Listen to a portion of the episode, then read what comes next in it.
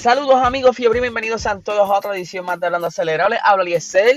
Quiero disculparme nuevamente por los problemas técnicos que tuvimos ayer durante el episodio. Eh, ya estamos cuadrando otro episodio, ¿verdad? Para compensar ese durante esta semana. Esperamos que sea miércoles, si todo sale bien y no ocurre algo, que se vaya a la luz o algo así.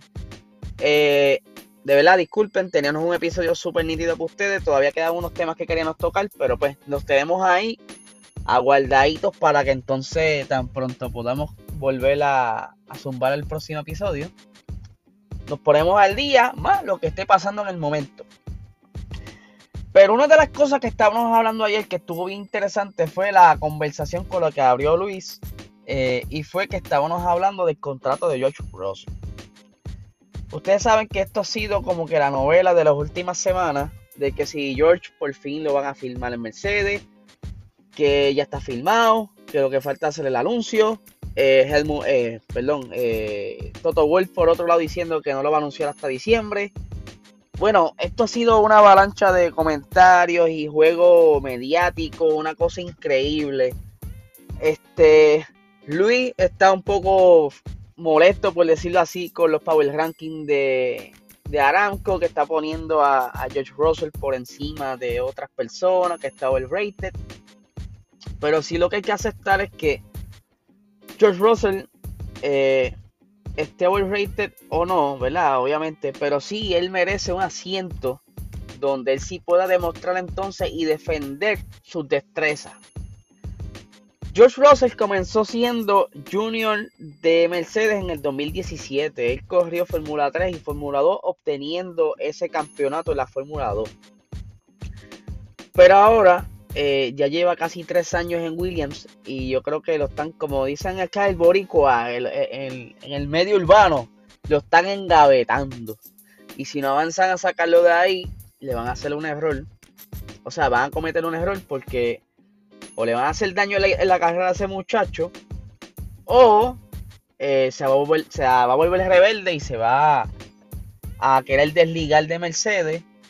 Lo que esto le está gustando a Helmut Marko. Ustedes dirán, porque ya tienen que haber visto el, título de este episodio, pero dirán, ¿cómo es? ¿Qué pasó ahí? Sí. Helmut Marko está diciendo que él le interesa tener a George Russell, o por lo menos hacerle el acercamiento eh, para que sea parte de Red Bull. Y él compara esto cuando él filmó a Max Verstappen hace varios años atrás mientras que eh, perdón, mientras Mercedes le ofrecía a Max un asiento en su escuela de juniors desde Fórmula 2 eh, Red Bull decidió papi olvídate de Fórmula 2 vamos a filmarte directo a Fórmula 1 o sea Max para los que no sepan él no corrió en Fórmula 2 él simplemente brincó de Fórmula 3 a Fórmula 1 algo así fue lo que pasó. La cuestión es que ni siquiera tuvo un campeonato ni en Fórmula 3 ni en Fórmula 2 eh, mientras que George Russell pues, sí pasó por la escuela de desarrollo. Pero entonces Helmut dice, mira, ese chamaquito está, o sea, está demostrando que con la porquería que tiene, es tremendo piloto, ¿sabes? Él logró pasar a la Q3. Obviamente sí sabemos que hubiera una circunstancia donde pues este, quizás la parte de Fernando Alonso haber perdido esa vuelta rápida con al encontrarse con Sebastián Vettel quizás si Vettel no hubiera estado en el medio, puede ser que entonces Russell no hubiera podido pasar a la Q3 y se hubiera quedado quizás la posición 11, pero aún así, posición 11 para un Williams, eso es mucho. Ellos han visto, no tan solo Williams lo ha visto, ya estamos viendo que Red Bull le tiene el ojo porque saben, ellos tienen con qué, ellos tienen con qué comparar. Ellos dicen contra Latifi tiene más o menos el mismo carro y siempre está atrás, mientras que Russell de cierta manera está sacándole el jugo a ese carro. Ellos saben que si le dan un... A, me tengo a Mercedes enredado en la lengua. Ellos saben que si Helmut le da un Red Bull en las manos a, a George Russell, va a ser tremenda bala. Y más ahora que Red Bull quizás está en su momento peak eh, con ese diseñito, ¿verdad? Que tienen de, aerodinámica. eh, de, motor, sabe que tiene toda la combinación perfecta que lo está llevando hasta el momento a estar liderando el campeonato. Él dice que mientras George Russell esté todavía bajo, por decirlo así, bajo el dominio de Mercedes, porque están, ellos están por contrato a pesar de todo, pues obviamente no, no le va a hacer el acercamiento. Pero sí, está en vela de que si queda como agente libre George Russell, la primera llamada que va a hacer va a ser directamente Helmut a George. ¿Qué quiere decir esto? Que de alguna manera u otra, si George, eh, no sé si que sea ahora, eh, este próximo verano, o cuando se le acabe en diciembre, está libre, puede cambiar quizá el panorama del el futuro de Checo Pérez porque por lo que veo, eh, le, está trayendo un poquito más George Russell que el mismo Checo. Eh, porque eso es como tener una jeva. Si tiene una jeva, porque están mirando para el lado. Hay algo ahí, hay algo raro ahí. Pero ustedes saben que George Russell también mencionó recientemente que si va a firmar un contrato, eh, tan pronto termina ahora, él quiere que sea uno multianual, que por lo menos sea mínimo dos años, con la escudería que sea. Él ya no le importa, él quiere salir de Williams. Eh, debería salir de Williams. Pero entonces, ahí está, volvemos al mismo punto de inicio. Ya ese contrato estará ready por Mercedes. Mercedes lo dejará libre. Eh, para que entonces George busque eh, por, por, sí mismo un, un, rincón, un asiento donde correr. Por lo que ustedes están viendo, George ya está como este típico esta muchacha que cuando se deja y tiene muchos pretendientes detrás, yo creo que eso es lo que le están haciendo a, Russell. En vez de hacerle un daño, le están haciendo un favor. Eh, lo están preparando. Eh, su destreza de conducir se está preparando mucho mejor. Eh, lo están mirando de otras escuderías, como lo está haciendo Red Bull.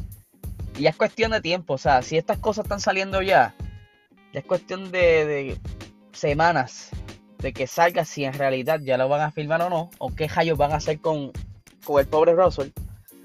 Porque está brutal tener esa incertidumbre a la misma vez que también tiene que estar pasando los Walter y Botas, porque él no sé, no sé si ya tras bastidores hablaron y él ya sabe lo que va a pasar, o si está con la misma incertidumbre que George, aunque déjeme decirle, esto quizás sea más bien a veces yo pienso que esto está poniéndose ahora como la lucha libre, mano. Discúlpenme los que creen en la lucha libre, pero la lucha libre está planificada. Perdón, perdón si les rompí las ilusiones. Sí, eso es un drama, eso es un papel.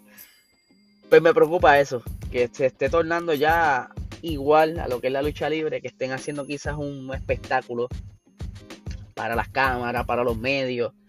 Obviamente para traer drama, esto, esto hace falta también porque no solo salir a la pista y correr, tú necesitas algo para que el fanático se mantenga, eh, ¿verdad? Como alimentarlo con algo y esté pegado de cierta manera a, a la Fórmula 1, ¿verdad?